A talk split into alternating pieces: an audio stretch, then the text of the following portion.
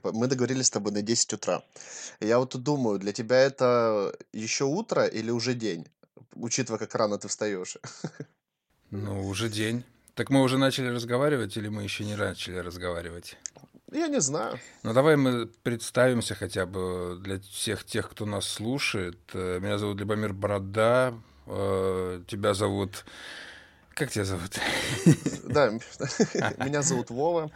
Вова, мистер Мэнли, Вова Мэнли. В общем, такая вот история. Вова, который делает косметику Manly Club, основатель, да, папа бренда, я бы так назвал. Вова находится в городе Харьков, я нахожусь в городе Николаев.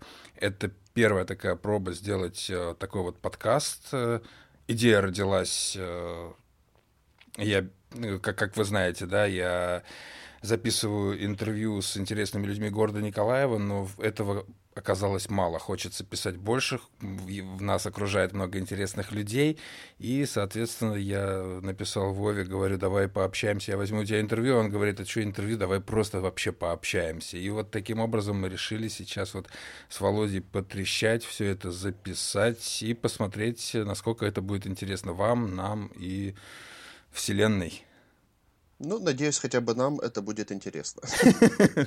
Вот. А теперь насчет раннего подъема. Я, кстати, хотел тебе точно такой же вопрос задать, потому что пару дней назад я тебя увидел рано утром в сети и подумал, что-то, что случилось. Ой, это вообще такая история у меня. У меня, знаешь, давняя война с режимом, и я эту войну все время проигрывал. Вот. Особенно я эту войну проиграл на карантине.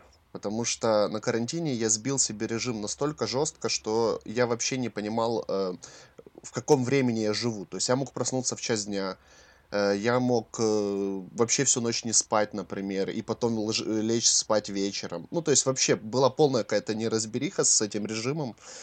И в какой-то момент я решил взять себя в руки, вот, и решил сломать себя немного. Ну, то есть я прям реально не спал сутки, э, вымотал себя максимально и лег спать в 8 вечера. И проснулся э, в 5 утра. И что Понял? И я вот так... И я сломал себя так, что мне стало рано хотеть спать. То есть я вот, например, сейчас, вот тогда поломав себя максимально сильно, то есть я уже в 10 вечера уже зеваю.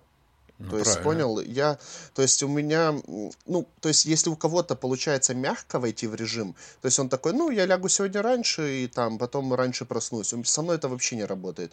Я могу полночи залипать в телефон, страдать херню какой-то, думать себе о чем-то и потом осознать себя в 4 утра. Uh-huh. Вот. И когда ты меня увидел, это я тебе написал по поводу работы, я тогда ломал себя, я был на работе, я всю ночь работал. Я меня никто не отвлекал, я там вел себе какие-то свои записи, проверял остатки, что-то ходил, упаковывал заказы, и получается, я тебе написал в 5 утра или в 6, зная, что ты уже не спишь, с вопросом там, ну что, я сегодня отправляю? А, ну да. Я еще думаю, что такое случилось, блин. Но сейчас ты да. сломал, вот, и теперь э, в этом режиме живешь, или это просто пока эксперимент? Эм, ну, пока что я живу в режиме, э, я ложусь около 12 и встаю в 9 утра 100%. Угу. Вот, то есть вот пока живу в этом режиме неделю, хотелось бы, конечно, чуть раньше вставать, но как будто в этом особой нет потребности. Угу. Ни у меня, ни у людей, с которыми я работаю. Э, потому что мне начинают писать по поводу там продукции, каких-то заказов, начиная с 10, с 11, а раньше, ну вот я так обратил внимание, раньше никто никогда не пишет. А в плане вот, по... ты, ты креативишь сам свои там какие-то публикации, фотографии, статьи, или ты этим сейчас не занимаешься особо, ну, не, не уделяешь этому какое-то большое время? Эм, ну, я стал меньше этому уделять время, и из-за этого постов в Инстаграме стало меньше, как бы немножко активность подупала. Угу. Вот. Но я хочу это, ну, наверстать со временем. То есть я хочу, знаешь, как-то устаканиться в этом режиме, вот, и уже распределять более адекватное время, потому что с тайм-менеджментом у меня тоже большие проблемы. Э, потому что я вот работе уделяю максимальное количество времени, да, а потом вот в промежутках, эм, ну, то есть, и что я подразумеваю под работой, это конкретно наполнение ассортимента и его продажа. Угу. То есть у меня что-то заканчивается, я иду и могу там целый день заниматься фасовкой там или еще что-то. Вот. А то есть вот сопутствующие уже вещи, конечно, страдают. Угу. И проблема еще в том, что э, кроме того, что я не очень адекватно это планирую, точнее как, э, все побочное страдает, кроме работы. Эм, э, я еще и как-то оказался сложно срабатываем. ну, то есть не получилось создать какой-то такой огромный коллектив, эм, чтобы кто-то, знаешь, занимался какими-то вещами. То есть я настолько пытаюсь контролировать э, бренд, что ну, то есть, я Ты не можешь ну, делегировать, короче, свои да, э, да, да, да. обязанности. Ну, как и я, я же да. тоже сам работаю. У меня вообще нет никого, кроме меня. Ну и вот проблема в том, что нужно делегировать, чтобы появля... появлялось время заниматься чем-то другим. А я не могу делегировать, потому что лучше меня никто не сделает. И ну, замкнутый круг. Это такая болезнь, надо как-то вот из нее выходить. Я тоже об этом часто думаю, но я все время думаю, как я доверю человеку, я все равно буду его контролировать. Я буду, блин, смотреть, а, а тут можно было бы сделать вот по-другому, тут можно же было сделать еще вот так. И мне кажется, что то, блин, я очень хреновый, наверное, буду начальник. Если я кого-то к себе возьму, блин, я просто заебу, мне кажется. Ну вот, вот, вот, вот в этом и проблема, поэтому и не получается прям сработаться, потому что ты начинаешь э, нависать над человеком.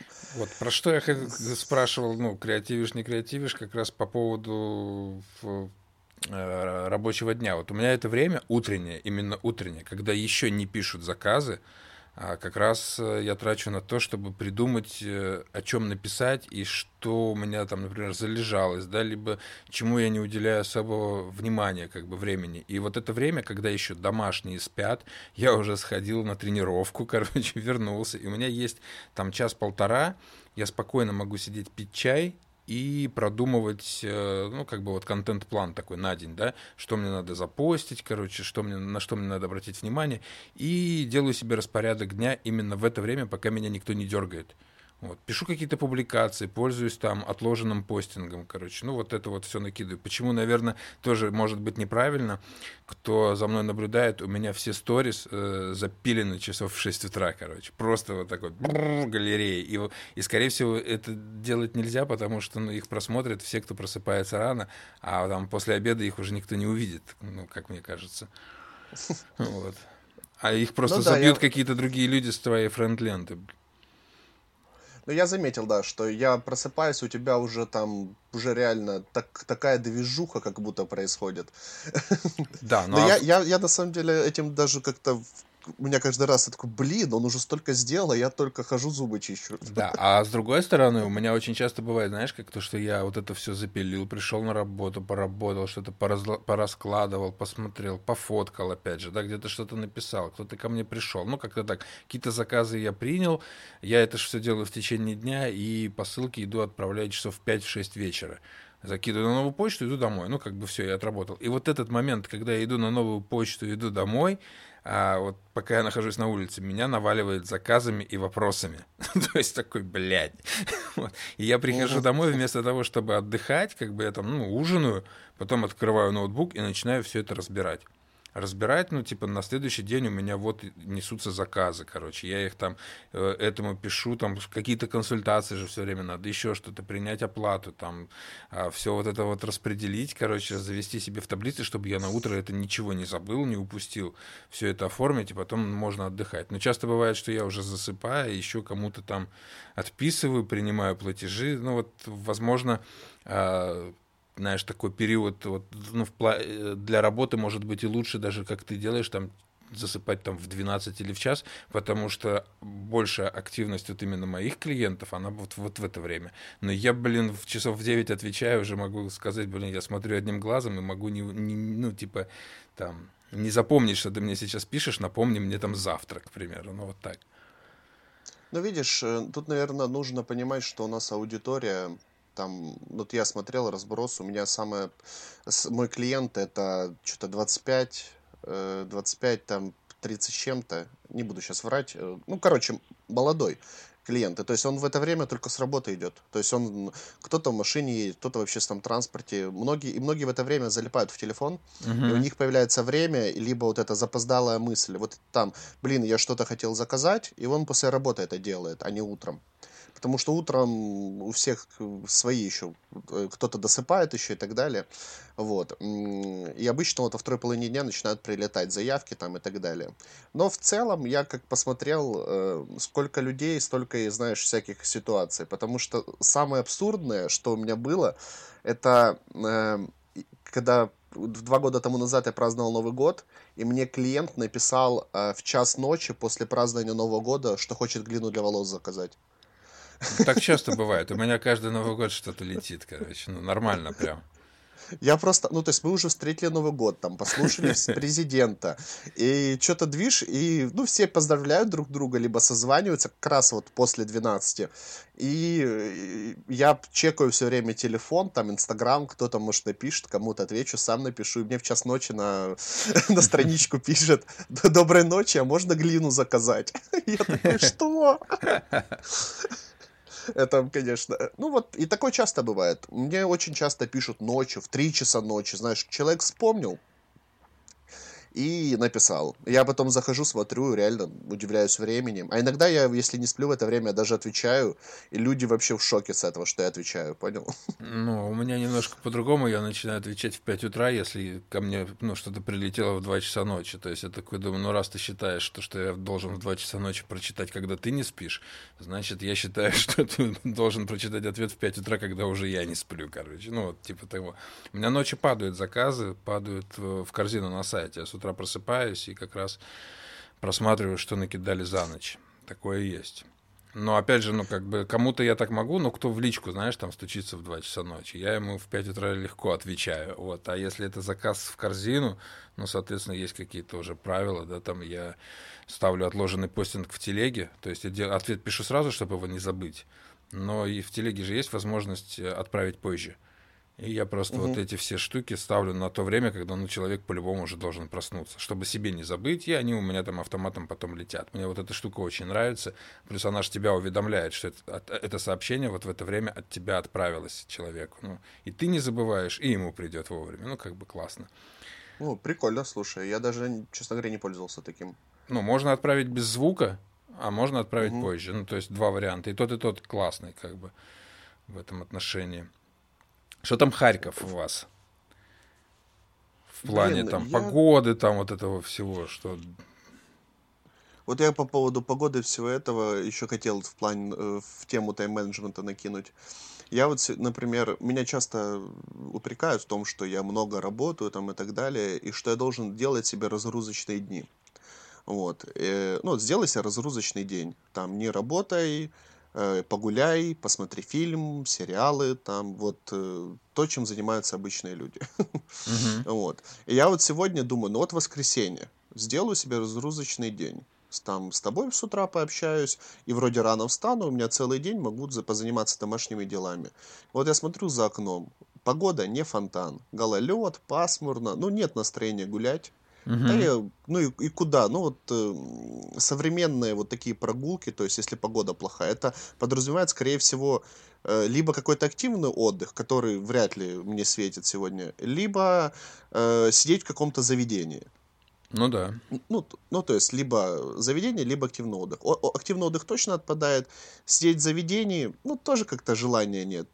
И получается, что вот сиди дома, что-то делай. И на меня это такую какую-то грусть нагнетает. А, кстати, в плане, в плане заведений, у тебя после всех вот этих карантинов э, не снизилось желание посещать заведения?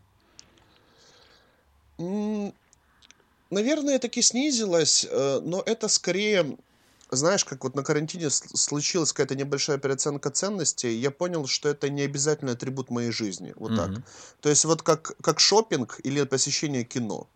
То uh-huh. есть, вот, по крайней мере, в моем плане это случилось так, что я понял, что это не обязательно для меня. То есть, э, когда вот ты часто общаешься с людьми, то как будто у каждого человека внутри есть какая-то легкая неуверенность в себе, да, и ты с внешним своим видом, новой одеждой, покупками немножко улучшаешь свое, свое самочувствие, может, чутка выпендриваешься и там подтверждаешь свой какой-то статус одеждой. И то есть я, например, за карантин не купил себе ничего нового из одежды. Потому что я такой, блин, да у меня куча одежды, она практичная, там удобная и так далее. И на каждый день мне ее достаточно. Ну, то есть, и вот, вот так вот я понял, что потреблятство, так называемое, это на самом деле такое себе. То есть оно мне не нужно. То же самое и с посещением кафе. Ну, то есть, да, прикольно собраться, но это не то, без чего, знаешь, я не могу жить. Угу.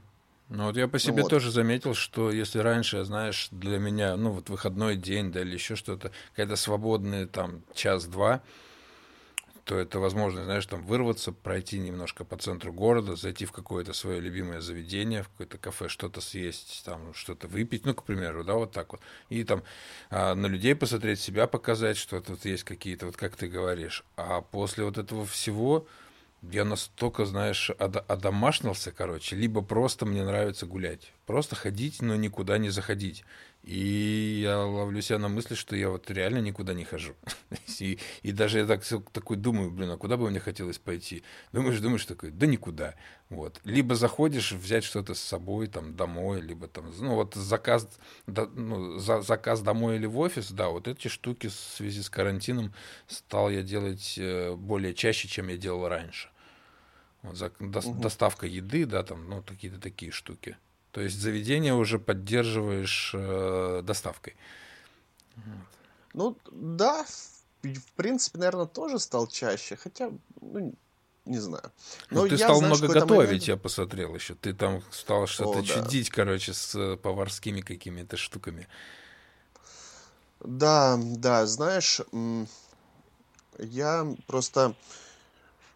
Мне нравится в этом, ну, как вот получается, свою работу я тоже шварка называю. Угу. Вот. И то есть я варю косметику условно. То есть я это так э, снисходительно наз- называю товаркой. Хотя как бы в кастрюлях я ничего не варю, у меня есть оборудование и так далее.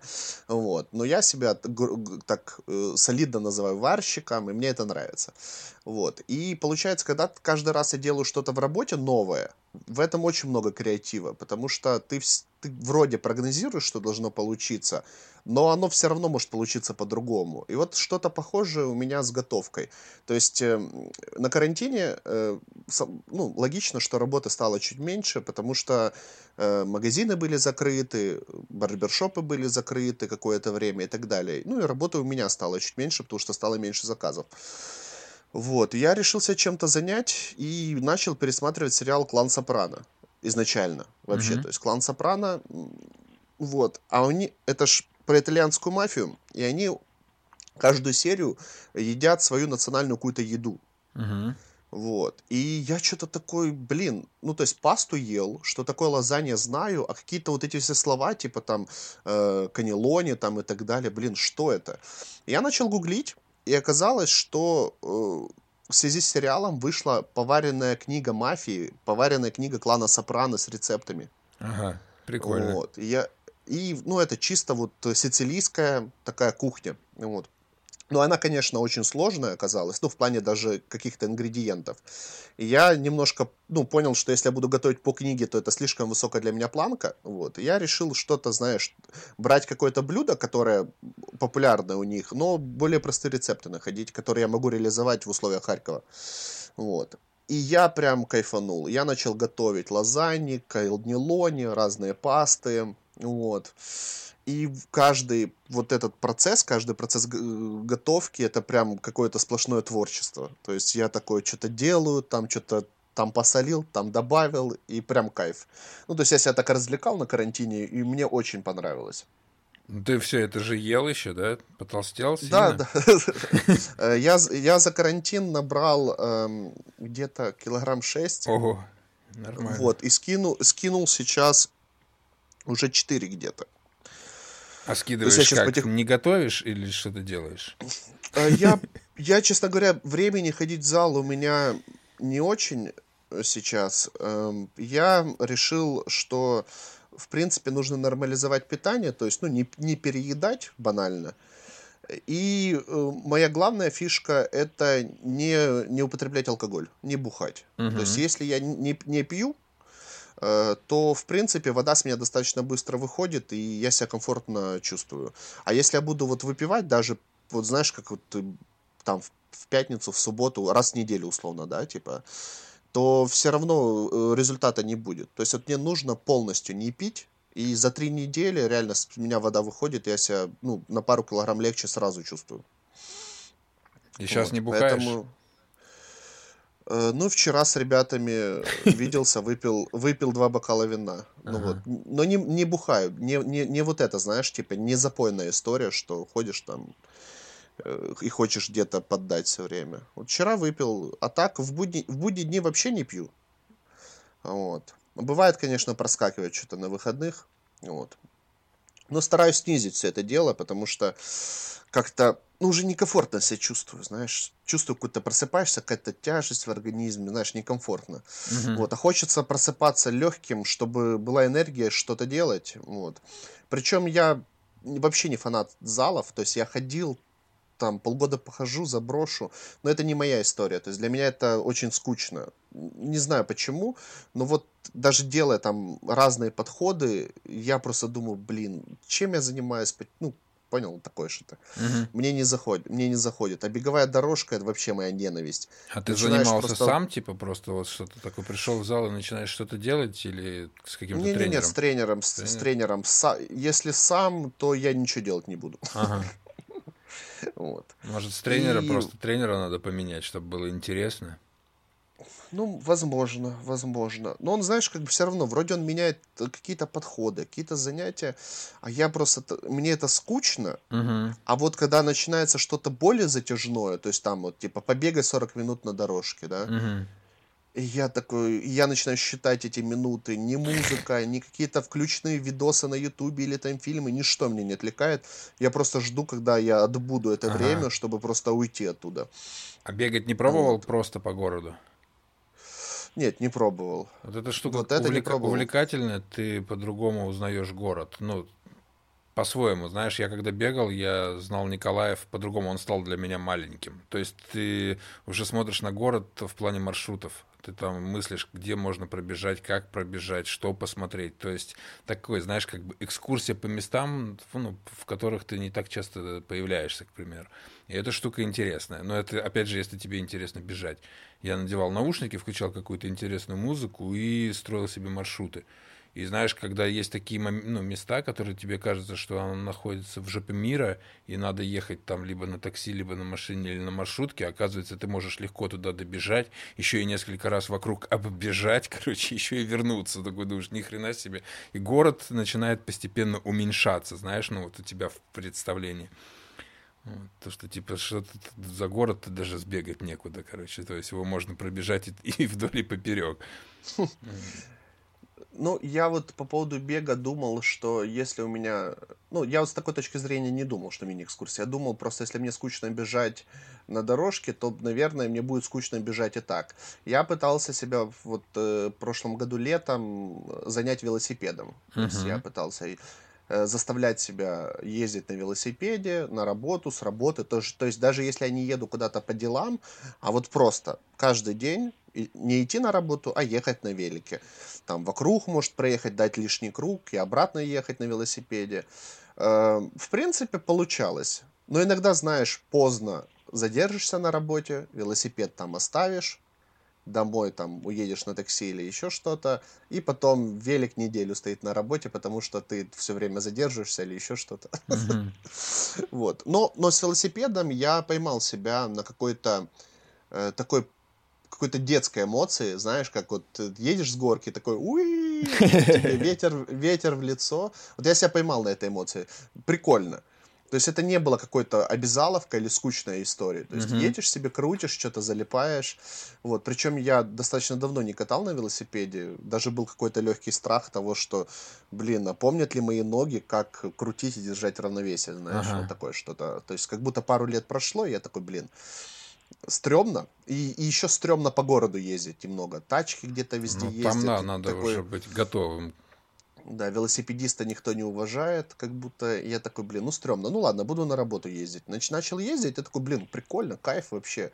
Ветерочек тебе какой-то, ну особенно тут э, в теплую пору, кайф. Ну, ну, мне очень понравилось, ага. хотя я не могу сказать, что я прям каждый день это делал, но и думаю, вот потихонечку себя надо как-то приучать к, этому, то есть хотя бы к велосипеду. У меня с велосипедом такая история, что Мне прикольно на нем ездить, но для меня велосипед это как отдельное мероприятие. То есть, вот чтобы на нем поездить, надо именно на нем поездить, а не приобщить его, например, что там ехать до работы или еще куда-то. Но сейчас особенно у меня работа в соседнем доме, то есть, блядь, я больше буду ну велосипед спускать и поднимать.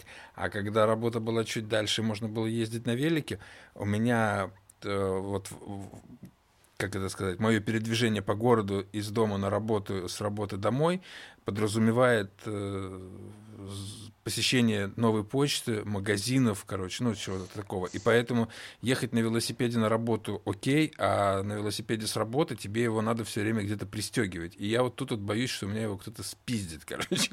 Ну, и знаешь, это какое-то дополнительное мероприятие, что тебе надо подъехать к новой почте, да, куда-то его там привязать, потом вот это думать, блин, никто ли там его там не угнал. Ну, это какой-то вот дополнительный геморрой, который вот я исключил, как бы, и получилось, что я, ну, блин, не езжу на велосипеде, короче. Он у меня вообще стоит в гараже, вот, и от сезона к сезону я просто так вот Типа вот сезон начинается, наверное, надо велосипед вытащить из гаража. Иногда бывает, что ты его вытащишь, там, смажешь, все такое, о, класс, велосипед. Один раз проедешь, и он потом целый, весь сезон стоит дома и мешается, короче. Либо он стоит на работе и мешается, потом ты тому как-то красиво поставишь на работе, что как будто это вот антураж. Вот он тут стоит просто потому, что он стоит, короче, что-то на него можно повесить. Ну и так, а потом опять в гараж. Вот прошлый сезон я его даже не доставал. Как бы, блин. И велик прикольный вроде, ну такое. Мне кажется, велик у тебя на шоуруме бы прикольно смотрелся там на стену, если повесить или еще что-то. Ну, в тему, в тему всей твоей тематики. Ну вот в прошлом шоуруме он у меня как раз там просто стоял и был в тему. Но иногда все равно, знаешь, его надо обойти, там как-то там подвинуть, ну, немного мешал, но нормально. А здесь, ну, как-то... Мне здесь вообще места мало. Вот, и велосипед еще не знаю, куда здесь прибомбить, короче, такое. Я, я себя поймал на мысли, ты когда говорил по поводу велосипеда, что вот это прицеплять надо после работы и так далее, я, я, я просто кивал. я просто, знаешь, я такой киваю, такой думаю, блин, ты же не видишь. та, та же история, потому что надо планировать, э, а я тоже ненавижу вот это его оставлять.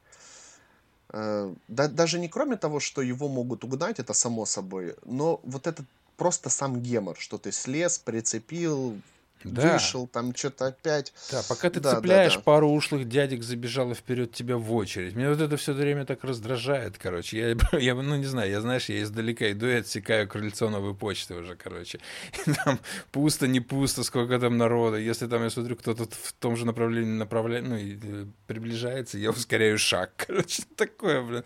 Ну, знаешь, какая-то такая борьба. Быстрее, быстрее все сделать, блин, жалко время. А иногда бывает Укрпошта попадает. Это вообще жопа, короче там можно надолго застрять, и велосипед, ну, там вообще вот не в тему, короче, чтобы еще с ним там возиться, ну, это такое.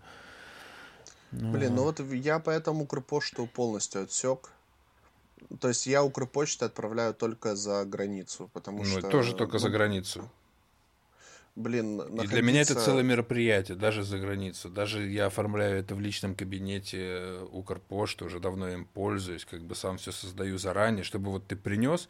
Сейчас же даже есть э, у них сканеры для вот этих штрих-кодов, которые у тебя в мобильном приложении, ты создал посылку, оно есть, как на новой почте. Ты им приносишь, но все угу. равно они тупят. Либо они не умеют этим сканером пользоваться, либо они говорят, я не знаю, что это такое. У меня вот э, на прошлой неделе был скандал, ну, я часто там скандалю, когда там появляется кто-то новенький и начинает показывать мне свой гонор, короче. То есть старые операторы уже знают, что если со мной вежливо общаться, то я тоже прям душка, короче. Вот, а если, грубо, ну, как бы там встретить меня не с распростертыми объятиями, то я буду орать на все отделение, короче.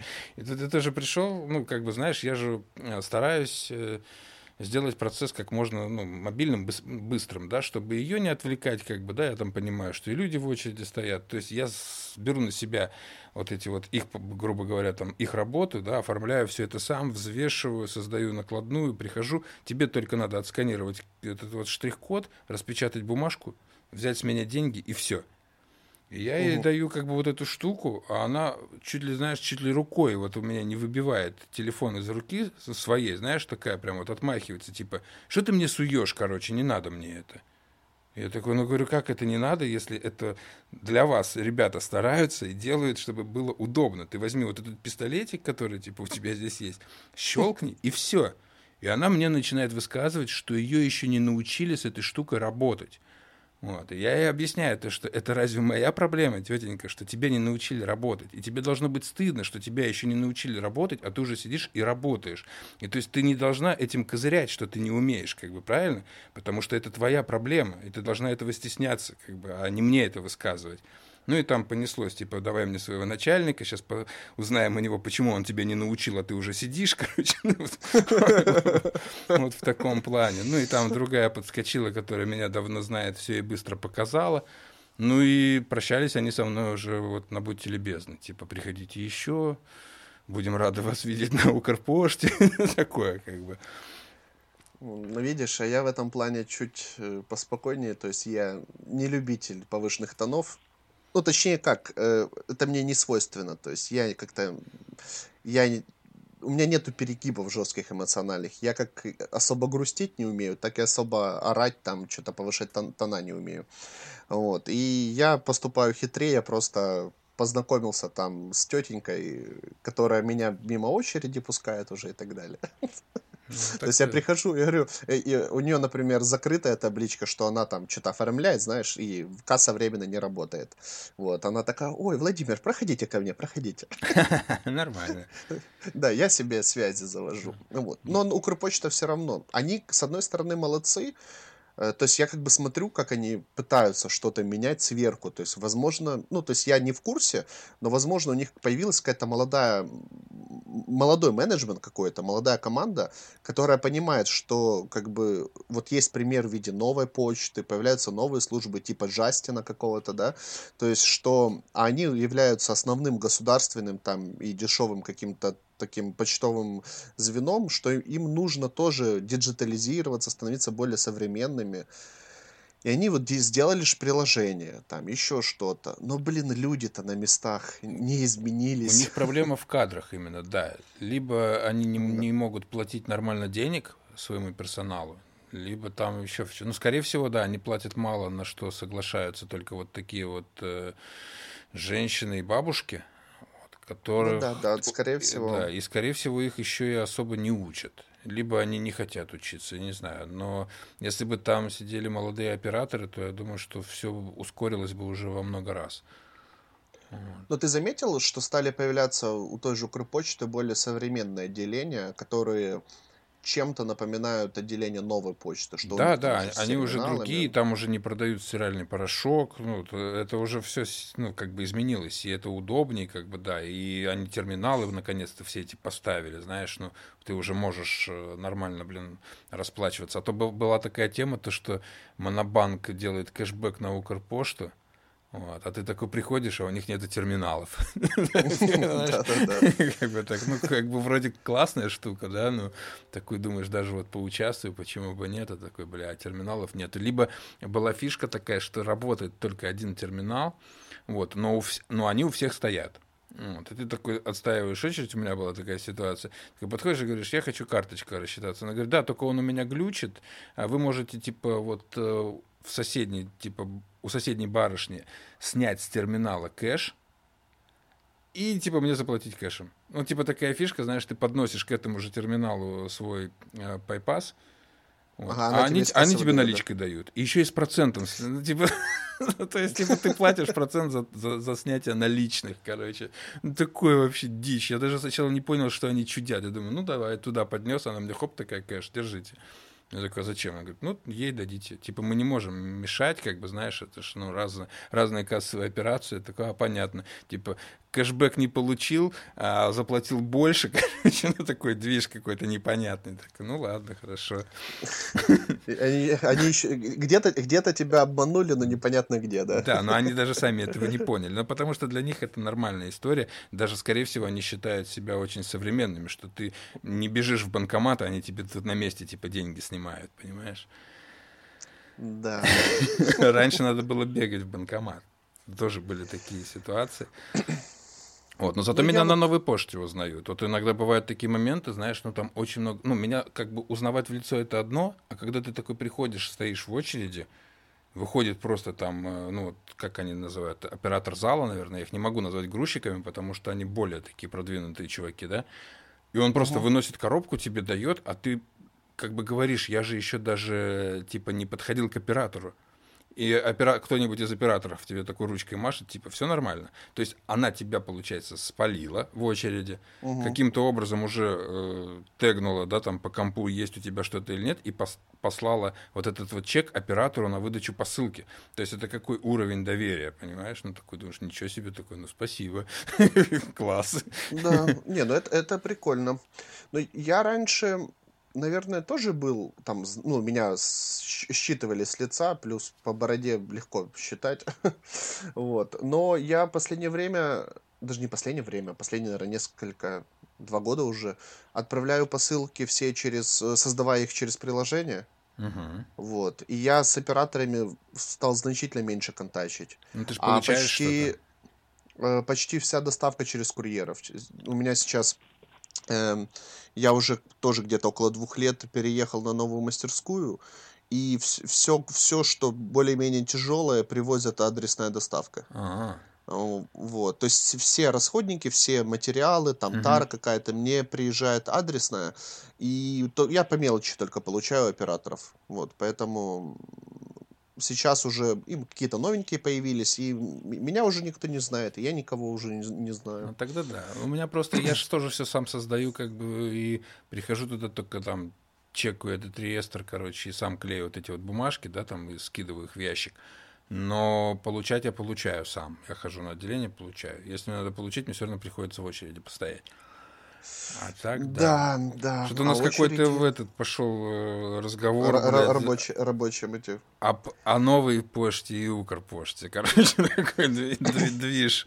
Вот. Так что что-то надо ну, соскакивать. Можно сделать какой-то мой подвывод такой. Ага. И в любом случае меня радует, что все это движется в каком-то направлении digital что появляются приложения, чтобы упростить жизнь людям. И я, так, я от этого кайфую, это очень сильно упрощает работу, на самом деле. Да, это, ну, мне тоже это очень нравится, это классно, как бы я, ну, даже, знаешь, иногда газую, когда мне от кого-то приходят посылки, где я плачу за то, что, блядь, человеку просто было сложно самому там упаковать или там, ну, обратить на нее какое-то внимание, когда тебе присылают какую-нибудь маленькую штучку в 10-килограммовой коробке, в которой набросана куча бумаги какой-то, знаешь, там, ну, это вот, это, наверное, вот просто ты отдал на отделение, говоришь, отправьте за счет получателя. И ты, когда с этим сталкиваешься, ты понимаешь, блин, ну, типа, а как бы новую почту я в этом обвинять не буду, потому что, ну, там реально у истоков стоят крутые люди, и, блин, это классная служба доставки. Но вот я так понимаю, что есть э, какая-то категория людей, которые внутри работают, да, там операторов, которые, наверное, получают, может, какие-то бонусы за продажу вот этой упаковки.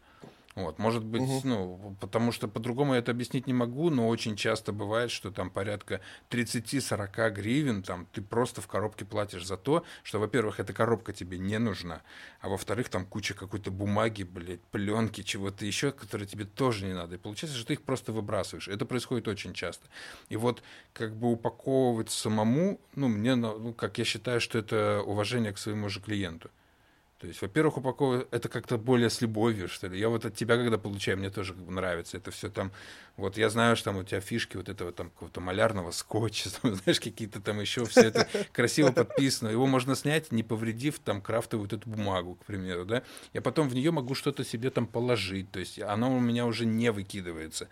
Вот, какие-то еще моменты. Вот свою упаковку я там э, штампую своей там брендовой печатью, знаешь, но это тоже кому-то это нравится, кто-то это собирает, какие-то стикерочки там вкладывает, еще что-то. А упаковка внутри, вот, которая на новой почте упакована, но она как-то обесценивает, что ли, послание. Ну, мне хочется, чтобы клиент, когда получает, ему нравилось это держать в руках. Даже упаковку. Да, э, да согласен. Ну, в принципе, но я с этой стороны изначально, наверное, не думал.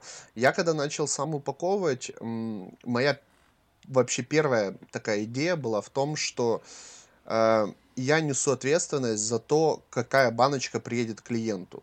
То есть, если бы я скину на кого-то упаковку, ну, то есть на работника э, службы доставки или еще что-то, э, то потом, например, вдруг при, приедет баночка с каким-то дефектом, битая, мятая или еще что-то, то как, как, как я буду реагировать? Ой, извините, я отправлял целое, а новая почта такая нехорошая, побила баночку, я даже не знаю, что мы будем с этим делать. Вот, вот. Ну, то есть, как будто ты нач... ну, есть у тебя возможность скинуть на кого-то ответственность. Вот. А мне это не очень нравится, это чувство, то есть, что я как, ну, как будто оправдываюсь или еще что-то. То есть, я ж правда целым отправлял, блин, побитое, ну, давайте менять. А так, я упаковал сам, и я стопроцентно несу ответственность за то, каким оно приедет клиенту.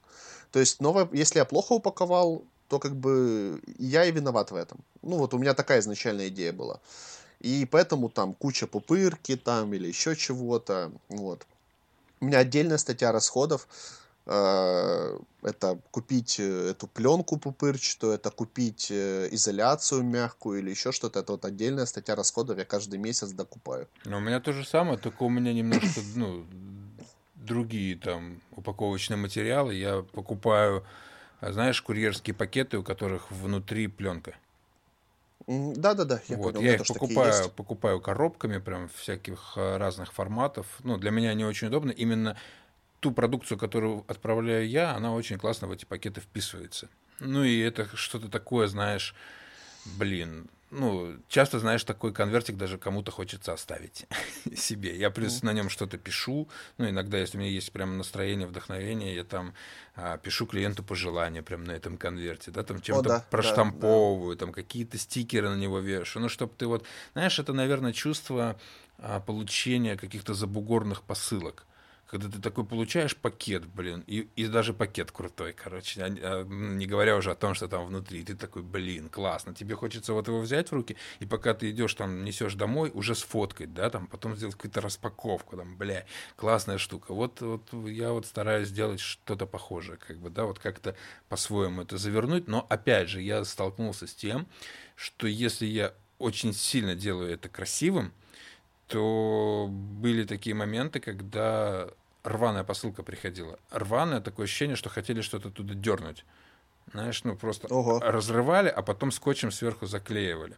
Вот, и просто ну, в таких моментах дергали, что в принципе там нечего было достать. Но если бы дернули с другой стороны, то как раз там повылазили бы ништяки, и, ну, и, скорее всего, был бы подрез, короче. Вот, и, и такой думаешь, стоит ли прям так сильно делать красивым? Ну, потому что, знаешь, это привлекает внимание уже вот каких-то, наверное, складменов.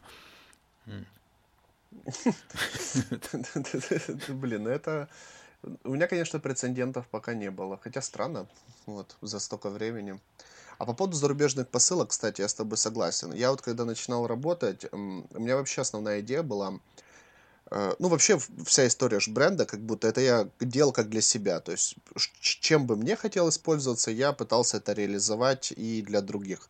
Вот. И у меня основная мысль была, что вот круто, когда что-то приходит с Запада или от крутых брендов, эм, что ты всегда получаешь больше. То есть ты, например, заказал там обувь условно, да, она приехала там в коробке, и если внутри еще какие-то стикерочки, брошюрки, бланки, промокоды, это всегда круто, да, ты такой, вау, я на это не рассчитывал, да. возможно, я этим не, не воспользуюсь, но они положили это, как-то уделили мне внимание дополнительно. Вот, я когда начинал, когда у меня в ассортименте был один продукт, э, воск для усов, я, я уже тогда, помню, подумал, блин, ну надо хоть стикеры какие-то сделать, чтобы предвосхищать э, ожидания клиента, то есть, чтобы человек получал больше. Вот, и вот этим правилом я руководствуюсь до сих пор. Э, потому что, когда человек заказывает баночку чего-то, он ожидает ее получить, и он, и слава богу будет, если оно работает, ну, в его случае. То есть, заказав бальзам для бороды, он получит именно тот э, уход и ту укладку, что он хотел. Вот. Не всегда же такое случается. Но когда он открывает, а там инструкция, наклеечки, все это как-то адекватно упаковано, все приехало целое, и, и он видит, что специально так запаковали, чтобы оно приехало к нему целое. Даже если ему продукт не совсем подойдет, его реакция будет более благосклонная. То есть он такой, они заморачивались, они хотели, чтобы, ну, угодить. Угу. Хотели угодить, А то, что косметика не подошла, это не всегда вина, ну, производителя, потому что для этого существует такой большой рынок. Косметика не может подходить всем. Вот. К сожалению, это так. Как бы мне не хотелось, но бывает, что не попадает в человека. Не попадает запах, не попадает э, текстура какая-то или еще что-то. Вот. И вот так случается, к mm-hmm. сожалению. Вот. Но при этом он, человек понимает, что в продукт вложена какая-то душа, какое-то внимание, и плюс он получил еще какие-то может, даже там макулатурой можно назвать эти стикеры и так далее. Но это все равно прикольный бонус. Ну, стикеры классная штука, их же многие там коллекционируют, куда-то клеят. Плюс, ну, это такой прям отдельный вид, наверное, субкультуры, да, какой-то часть субкультуры, когда ты видишь определенные стикеры там где-то там на зеркалах в барбершопах, на каких-то там термосах, ну вот где я встречаю, да, там часто там завалено стикерами, там некоторые же там у себя дома что-то заваливают, холодильник, еще что-то. И когда даже ты на фотографиях каких-то людей натыкаешься на то, что где-то в поле зрения попадает фрагмент, заваленный стикерами, ты можешь понять примерно, чем этот человек увлекается – это ж круто. Да, Я иногда, да. знаешь, там а, отслеживаю, там, хоп, какой-то там новый барбершоп, там кто-то что-то там сфоткался, короче, и ты смотришь, что там на зеркалах. Такой, ага, там типа, чуваки знают, что такое Hard Ride, к примеру, там, ага, да, класс, да, да. там, типа, нормально.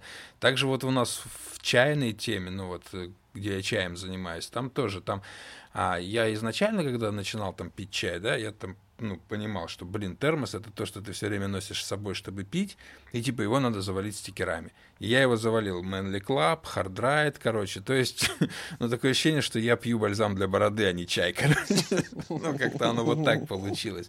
Вот. И потом со временем, знаешь, там, глядя там на какие-то фотографии других людей, общаясь с людьми, ты понимаешь, что, что его термос, по сути, если он грамотно оформлен стикерами, то это его визитная карточка. То есть э, по стикерам ты сразу определяешь, сколько этот человек пьет чай и какой.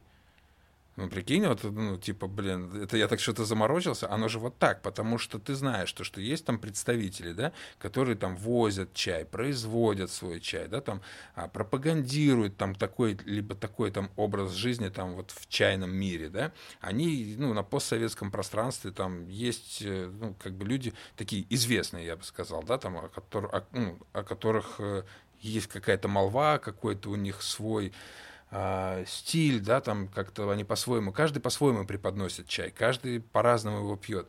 И ты по стикерам э, выкупаешь, короче, что человек пробовал то, то, то, там знает об этом, короче, и вот так. И такой, о, круто, офигенно. Блин, да, ну прикольно, да, что вот эта вся э, брендовая история настолько вошла в нашу жизнь, что она по факту определяет наш лай- лайфстайл, так, да. такой себе. И по... Ну, по, по поводу стикеров, кстати, извини, если да, перебил, да, да, э, по поводу стикеров я заметил, что я сам только вижу фотки каких-то тоже там с новых барбершопов или еще откуда, где что-то завалено стикерами, я начинаю искать свои. Вот я прям вот автоматически уже, даже нету какой-то задней мысли. Вот смотрю какая-то дверь, например, в куче стикеров. Я смотрю, моих нет, я добавляю свои. Класс. Я всегда с собой ношу какое-то количество стикеров, э, либо просто у меня нет визиток. Я не люблю визитки. Э, я себя поймал на мысли, что когда мне дают визитки, я их кидаю дома где-то, в какую-то кучу просто. С собой не ношу, визитница у меня нет, и я не понимаю ее назначения, зачем она. Вот. И просто эти визитки потом теряются, либо выбрасываются. Ну, да. А Мне... стикера, стикера клеятся куда-то всегда. Мне кажется, что визитка это, знаешь, это такой портрет человека, который ходит с барсеткой, пользуется вайбером, а, вечера проводит в одноклассниках, как бы, и коллекционирует визитки. Ну, вот это ну, немножко как бы другая история. То есть такой человек даже может быть в твоих клиентах, но это отдельная субкультура. Вот. У меня бывает такое, что, блин, ну, иногда там кто-то там э, просит мою визитку. Есть магазин у нас там, даже в городе, да, который занимается, планета называется, он занимается китайскими всякими штуками, короче, знаешь, но это больше антураж плюс э, благовоние, там что-то еще, вот, и они говорят, что у них время от времени спрашивают чай. И угу. просят мою визитку. Я говорю, блин, ну, возможно, я напечатаю их только специально для вас. Но вообще говорю, блин, у меня же есть там Телеграм, Инстаграм, ну, как бы вот это все есть, зачем визитка? Ну, вот куда человек? Чаще всего даже, вот как мне кажется, человек ее фотографирует. Но потом перенабрать с фотографии адрес, блин, там этого Инстаграма, ну, это какая-то жесть, мне кажется. Вот. Но с другой ну, стороны... Так, есть... Положим пачку стикеров. С другой стороны, есть такие люди, которые, блин, ну, они вот э, именно, ну, люди, которые этим пользуются, часто могут принести тебе денег, понимаешь? И даже есть такая категория людей, которые не юзают интернет, не, а, как это сказать, не мониторит цены, вот. Им важно, что есть ты, который сказал, типа, вот, эта штука классная, короче, стоит столько-то. И он никогда не обвинит тебя в том, что там у Васи дешевле, к примеру, потому что он не знает. Ну, и это как раз часть людей, которые пользуются визитками. Вот. Ну, есть какое-то, возможно, эхо там нулевых или еще что-то. Но мне нравится тот подход, что э, такого склада ума или такого плана люди, они строят все на личном общении. Собственно, мы тоже так делаем, только наше личное общение строится в онлайне, uh-huh. а они за личное общение в реальной жизни. То есть это они проводят встречи, э, кофе попить, глаза да, в глаза да. и так далее. Вот. Потому что все-таки я вот даже по себе заметил, э, у меня не так много клиентов, либо там оптовиков, с которыми я бы со временем не сдружился. А вот те, с которыми не сдружился, зачастую отваливаются. Хотя по факту, ну, а что тут такого? То есть мы же не обязаны все быть друзьями и так далее. Да, мы делаем какое-то одно дело, взаимовыгодное, зарабатываем деньги и все такое. Вот. Но почему-то, возможно, это я такой человек. Э, то есть, если мне что-то не нравится, я готов это сказать прямо. Э, и хочу, чтобы люди также со мной себя вели. То есть, если есть какая-то критика продукции, говорили мне в ответ. И в результате срабатываешься все-таки с такими более прямолинейными людьми, которые не, не, не юлят. То есть, mm-hmm. если что-то не так, прямо говорят, вот там чувак, э, какие-то отзывы такие, ну, например, неоднозначные по поводу твоей продукции, надо что-то доработать где-то, доделать.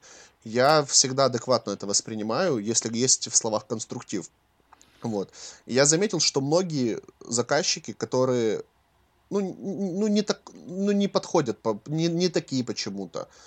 Вот они сделают один заказ, вот, к примеру, таких бывает, вот им что-то не понравится, ну, к примеру, то есть это сейчас не какой-то конкретный факт, что-то не понравится, они мне об этом не скажут, но уже больше заказ не сделают.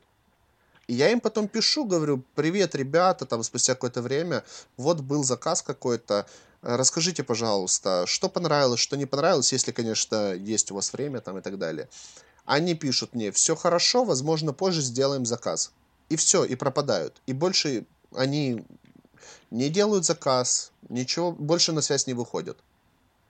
И я не понимаю, как это работает. Ну, то есть, Ну, ну то есть можно же прямо... Ну, можно Можно же прямо же сказать, ну, извините, ну... но не понравилось. Я такой, окей, нормально, это нормальная ситуация, что что-то не понравилось. Но как будто... Ну, я так я часто, даже не знаю, например, как это объяснить. когда на меня кто-то выходит, особенно в плане там потестировать еще что-то, да, я, ну, в первую очередь я сразу объясняю спрашиваю, что вы сделали такого, чего нету как бы на рынке, да, ну, то есть сразу выстреливаю как бы в лоб, знаешь, ну, показываю себя, наверное, очень каким-то пиздодельным чуваком, блин, который там, типа, чем вы можете меня удивить? Вот. Потом, когда они мне это присылают, ну, опять же, я очень скептически на все это смотрю и стараюсь найти больше косяков, чем положительных вещей. Ну, не знаю, я вот такой человек, знаешь, почему-то хрен знает. Вот. вот. Потом, ну, блин, если мне не понравится, я скажу почему, но вот тот случай, который ты описал, у меня был с одним из брендов э, украинским. Я не скажу, что он плохой, я долго за ними наблюдал, и мне он нравился. И я сделал заказ, и он мне пришел. Вот, знаешь, и, я ушел оттуда, в принципе, вот по-английски, как ты говоришь, ну, можно же прямо сказать, да, я ничего там прямо вообще не говорил, я просто наблюдая за, за поведением данного бренда сделал для себя определенные выводы. Но вот как-то так. Угу. Просто я То посмотрел, это- как, это- как, как они там делают, например, какие-то акции, какие-то скидки, не ставя меня, например, во внимание, то, что я все-таки являюсь э, каким-то там, пускай мелким, но представителем, да, то есть я сразу замечаю, что нету работы с э, теми, ну, с оптовиками, да, грубо говоря, нету какого-то взаимодействия, непонятно, куда именно писать, там, то ответят здесь, то здесь, то через день, короче, ну, как-то вот такое, потом, э, ну, как-то по продукции, знаешь, я сделал пару заказов, сегодня в этой банке пришел один продукт, а завтра там немножко другая этикетка, и он по-другому пахнет, как бы, но об этом тебя никто не уведомлял. Ну и, и вот какие-то такие моменты я понял, то, что, блин, ну классно, вы экспериментируете, вы живете, да, это, это круто, но если у вас как бы такая, ну как политика вообще, да, вот мы, вы вот хотите так, ну курсуйте, вот, потому что я же рассчитываю там на то-то, на то-то, мне что же это надо как-то объяснить, а вы все время как-то это все меняете, что-то перевыпускаете. То есть нету своевременного информирования тех людей, которые с тобой работают. Мне это не понравилось, я такой думаю, ну нет, мне Но, не, но, не это, интересно. но это была, но это была вот эта история. Вот смотри, ты им ничего не сказал, то есть ушел по-английски, потому что ты подумал, если я им что-то скажу, это ничего не изменит, или как? Ну, я просто сделал для себя вывод, что я это покупать больше не буду и продавать у себя больше не буду. Вот. И просто я больше, понял, не делал, отрезал. больше не делал там заказы. То есть я ничего не говорил, плохие, неплохие. Я не хейтил там, я не говорил клиентам, например, не покупайте это, наоборот. То есть мне интересно это допродать. Но опять же, там часть я допродал, а половину выкинул, потому что ушло в просрочку. Вот. Но сам бренд до сих пор ко мне не обратился и не спросил, почему нет. Ну, то есть это вот как раз А, комму- ком- понял. ком- коммуникация. Если бы они спросили, возможно, мы бы ну, там о чем-то договорились. Ну, то есть оно вот так, знаешь, типа, ну... И я часто в своей работе с этим сталкиваюсь. Я часто сталкиваюсь с какими-то там черными пятницами. Вот черная пятница это для меня тоже. Это такая а, штука, которая ну, иногда прекращает мои отношения с производителями. Потому что, опять же, они для себя ее решили, они ее поставили, и они иногда, ну, я сталкивался с тем, что делали так, что мне э, ценник дороже, нежели человек у них по распродаже купит. И они меня ставят в неловкое положение перед клиентами, потому что есть, ну, как бы, я, э, получается, через себя показываю бренд, да, я транслирую его на свою аудиторию. И люди, глядя на меня, то, что я им порекомендовал, купят этот бренд, продукцию этого бренда у меня, а не у них напрямую. И о том, там, что они у себя делают или не делают, человек может узнать, а может не узнать. И бывает так, что человек собирается к совершению покупки, да, он ко мне приходит, а в этот момент наступают дни вот этой вот пятницы. Он берет у меня, потому что я не могу ему сделать скидку по розничной цене, по обычной, да, а потом нечаянно узнает, что, оказывается, можно было купить чуть ли не в два раза дешевле. Но мне э, этот производитель так продать не дает. И получается, что на время Черной пятницы какая-то часть товара э, мною просто замораживается. Но это я потом принял для себя решение, то что если я не хочу расставаться с этим брендом, с этим производителем, то я просто на период этих распродаж не продаю этот товар вообще. Ну, я, и- ну, это просто моя позиция, то, что я не буду обманывать своего клиента, как бы, если вы хотите там сделать скидку минус там 30 или 40, делайте, продавайте, общайтесь, я клиента к вам перенаправлять не буду, но и клиенту я здесь ничего не продам. Ну, то есть, когда цена Мгм. выровняется, вот какая, какую вы мне даете по ней, я буду продавать дальше. Я понял. Потому Ну, что это, э, это плохо, ну, это, знаешь, это неумение выстроить правильную стратегию. И вот, если ты собираешься сделать акцию, будь добр э, с людьми, которые продают твой товар, как-то обговорить это дело. И выстроить такую скидку, чтобы и оптовикам можно было по этой скидке тоже продавать. Пусть все заработают меньше, но это работает везде. А они вы- выстраивают так, что они э, отталкиваются от э, своих возможностей, но не смотрят на оптовиков. И получается, что если они оптовику дадут скидку такую же, то уйдут в минус. Как бы в этом их понять можно. Но, блин, надо как-то планировать. Либо тогда не работайте с оптовиками, ну, тяните все сами, правильно? Ну, как-то так должно это выглядеть. Ну, ты знаешь, я тут со своей стороны скажу, что просто не всегда это возможно реализовать адекватно. Вот я сейчас объясню. Вот, к примеру, Вот мы с тобой, да, на такой, э, мы с тобой быстро связываемся на такой, на, на, на быстром наборе. Если какая-то акция, мы всегда можем ее обсудить и как-то согласовать это. Вот, потому что мы часто общаемся, переписываемся, там, советуемся, узнаем или еще что-то. Но это же такая какая-то точечная история, когда оптовик и э, реализатор, ну, общаются, дружат и так далее. Вот. Зачастую такого нет. И есть же разного объема оптовики. То есть, к примеру, у тебя небольшой магазинчик, есть там интернет-магазины, барбершопы, с которыми можно это согласовать. То есть ты говоришь, вот там за, за месяц, к, к примеру, мы готовим черную акцию, э, черную пятницу, готовим, мы делаем, э, хотим сделать у себя такую скидку, и мы готовы на опт дать такую же скидку. Вот закупайтесь у нас и будем, давайте совместно проводить акцию. Ну, звучит достаточно логично и правильно, да? Но, к примеру, есть крупные магазины, там, парфюм Сюя, к примеру, тот же, угу. которые агрегируют куча брендов, они живут какой-то своей жизнью, у них там сотни менеджеров. Ты не совсем, не всегда понимаешь с конкретным, ну, с привязанным ли к себе менеджером ты общаешься. Они сводят еще общение зачастую не к телеграмму, а к, к, к почте, к гмейлу. Угу. И то есть это ты написал письмо днем им, они ответили тебе на следующий день, и ты вот это, знаешь, смс-кой шлешь друг другу э, каждый день, как будто. С ними невозможно какую-то акцию замутить. То есть это либо нужно делать слишком заранее, либо они наоборот живут своей жизнью и делают акции, не уведомляя тебя. То есть вот они купили у меня продукцию, например, по цене, э, какая у меня стоит. И они делают черную пятницу делают скидку, ничего мне не сказав об этом. То есть я бы даже пошел бы к ним навстречу и дал бы тоже скидку, как всем. Но они даже со мной никак не связались и никак не поддерживают контакт ну вот именно такой, чтобы он был быстрый и эффективный. То есть, да, они мне пишут э, за месяц там какую-то заявку, что мы готовим акцию по, например, э, по уходовым средствам, да. Угу. Это, ну, к примеру, по шампуням, там, по бальзамам каким-то именно для волос. То есть по тому, чего у меня нет в ассортименте. И вот они скидывают эту заявку, я смотрю по по, ад, по адресу, что это просто рассылка. То есть это не лично мне менеджер прислал заявку, это рассылка всем там 200 с чем-то брендам. У меня нет ухода. Ну, именно шампуни, например. Мне нечего предложить на эту акцию. Я просто игнорю эту рассылку и не отвечаю. Ну, к примеру. Вот. Я потом захожу к ним на сайт на Черную Пятницу, смотрю, а у них там скидка, например, 20% на бальзамы для бороды. И то есть они, получается, продают себе в убыток. А я готов был бы поступиться немного ценой.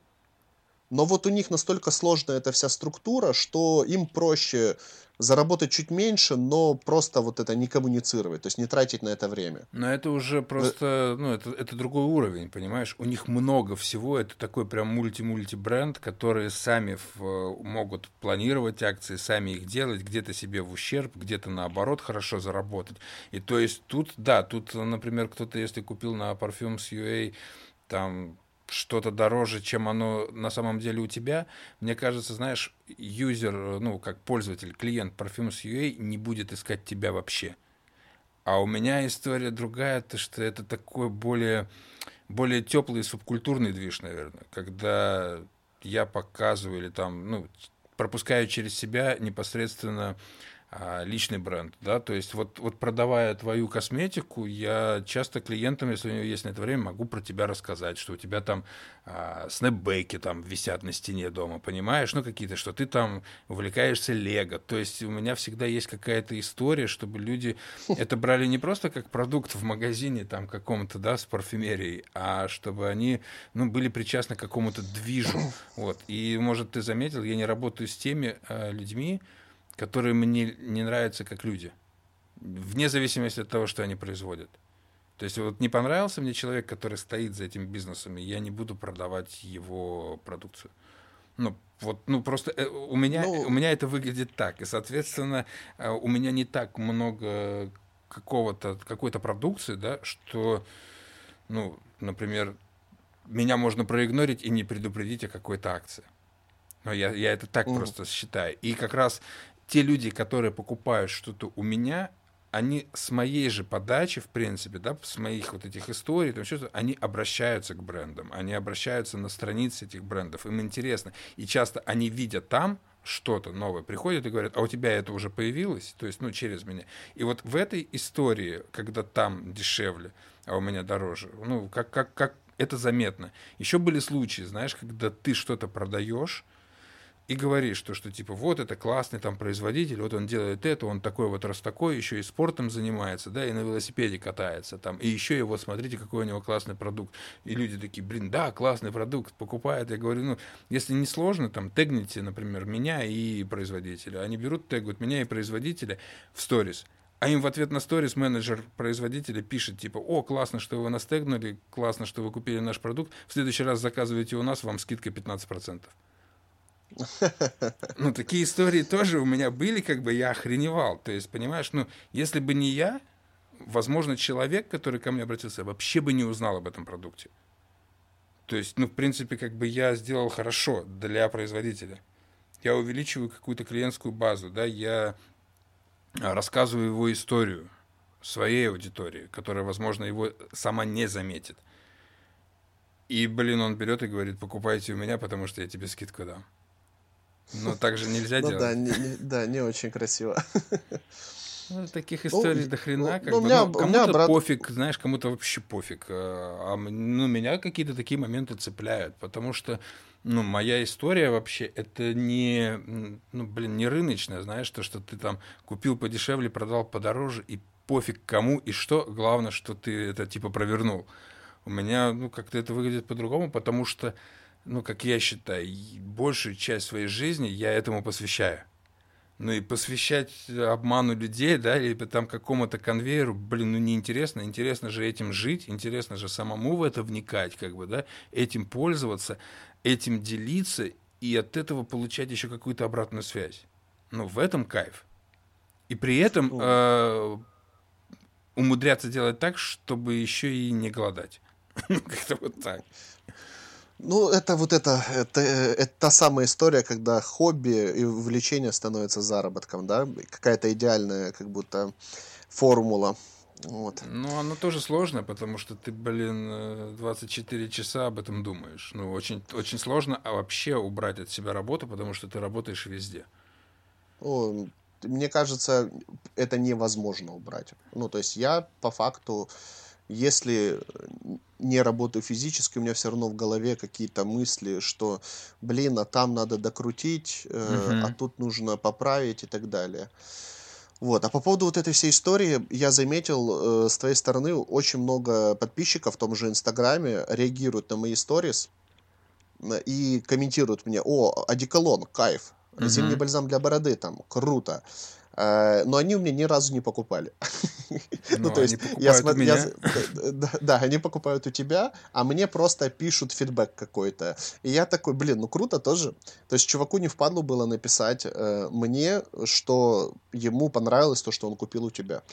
У меня есть, например, клиент, ну, как клиент, э, приятель хороший, вот, он часто ко мне приходит, и он тоже, я не буду там называть, что конкретно покупает, но покупая определенную продукцию, он там, знаешь, как э, у него хобби перепробовать все, вот, угу. оставить э, фидбэк мне, ну, то есть он приходит и потом делится впечатлениями, и он эти же впечатления пишет производителю и общается с ним. И, возможно, производитель может ему даже, может быть, даже пишет, то, что, типа, чувак, если тебе так все это интересно, давай, может, я тебе там что-нибудь там скину и пришлю, но приходит он ко мне. Ну, вот это тоже. Я не знаю, насколько там тесно они уже с ним общаются, как бы, да, но они общаются. Я знаю, он мне про это рассказывает, тот его там говорит, что будет дальше, ну, к примеру, да, вот эти все моменты. Но человек приходит и берет у меня. Типа, мы разговаривали с ним, и вот он угу. посоветовал попробовать еще вот это. Ну, типа, прикинь, и он приходит и берет у меня вот это. Ну, как бы классно же. Вот. То есть, да, он делится там своими впечатлениями и с тем, кто это производит. Это, это здорово. Ну, вот, вот, вот в этом крут, круто, когда, ну, крутость лояльной аудитории, потому что я на каком-то этапе, помню, поймался на мысли, что вот мне нужно э, собрать мнение о каких-то новых продуктах, да, э, но при этом, чтобы это были не сильно заинтересованные люди. Ну, в плане, не сильно заинтересованные, в плане, чтобы э, был одобрительный только фидбэк, то есть чтобы могли покритиковать, то есть вот такие юзеры прям, uh-huh. и которые разбираются, и которые пробовали не только мою продукцию, а которые пробовали и зарубежные, и, возможно, конкурентов каких-то, чтобы могли мне сказать и сравнить в своей голове полученный результат. Вот, и оказалось, что таких немного. То есть я вот делаю пробники и такой думаю, блин, кому бы отослать? И начинаю э, перебирать Э, клиентов, и многие есть, которые твои постоянные, uh-huh. ну, условно. То есть я такой, ага, он пробовал точно мое, и значит точно пробовал что-то другое, что еще есть в Любомира. Ну да. Ну вот. И вот про проблема иногда, знаешь, опытного такого именно юзера найти. Потому что у меня часто замыливается взгляд, когда я постоянно делаю что-то, пробники, да, вот из раза в раз. У меня, например, уже восьмая генерация пробников, э, там уже номер 8 на каждой баночке, а я такой, блин, а что было под номером 6? Вот, и иногда вот я дергаю каких-то подписчиков своих и говорю, ой, там, чувак, давай я тебе пришлю бесплатно баночек парочку, а ты потестишь и скажешь, какая тебе больше понравилась. Вот. И иногда это приводит к каким-то даже выводам. Я делаю какие-то выводы, что-то меняю. Вот, хотя все равно я на свое личное ощущение полагаюсь больше. Вот. Ну правильно, если тебе самому нравится, то ты сможешь это и, мне кажется, ну, об этом рассказать и другим. Типа, почему тебе это нравится? Что тут в этом хорошего? Что тут не такое, как у других? И мне кажется, что полагаться на мнение клиента иногда может быть очень ошибочно. Я, я иногда с этим сталкиваюсь, когда люди просят что-то, ты это что-то делаешь, а оно не заходит. Mm, ну, скорее всего, так и есть. Оно Потому зайдет что... только в том случае, если тебе это в кайф. Но я так на своих продуктах замечаю, не, не только на своих, а на всем том, что я продаю, ну, ты, наверное, тоже заметил, да, то, что то, чем пользуюсь я, то и продается быстрее. Ну, конечно, потому что ты в курсе уже всех нюансов, и ты можешь объяснить, почему это хорошо и так далее. Да, что-то у ну, нас тут, много тут... пошло про продажи. Кто что продает, ну, какую баночку. Э, ну, это нормально. Мы же этим живем, получается. Это э, по факту это рутина наша каждодневная. У тебя, скажи мне, знаешь, что э, Упали ли продажи после карантина? Ну, а, ну ты говорил то, что барбершопы позакрывались, да, они там пропали. А вот а, не после карантина, наверное, а не знаю, как у вас, у нас в Николаеве что-то очень много барбершопов развелось. И, соответственно, каждый барбершоп, э, ну, как бы стрижет, чем-то мажет и что-то продает. И вот мне кажется, что, а, знаешь, вот этот интерес к мужской косметике, э, немножечко под э, размазался через все эти барбершопы, через всю вот эту вот историю. И как вот на тебя это влияет? То есть у тебя просто появился клиент в э, лице барбершопов, которые закупают твою продукцию, либо твои как бы продажи ни, ни, ни в коем образе не пострадали, и там та же розница как была, так и есть.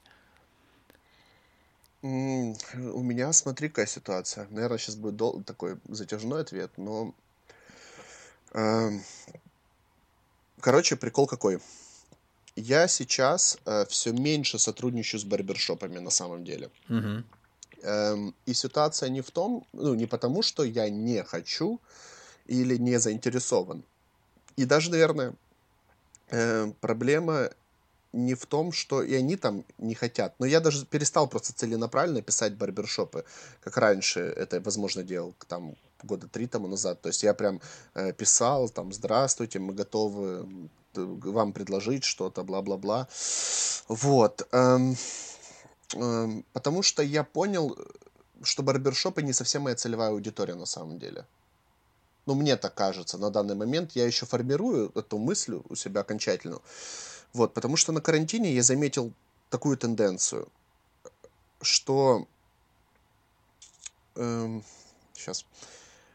Короче, тема такая. Заказов стало чуть меньше, барбершопы в какой-то момент полностью отвалились, потому что они были закрыты.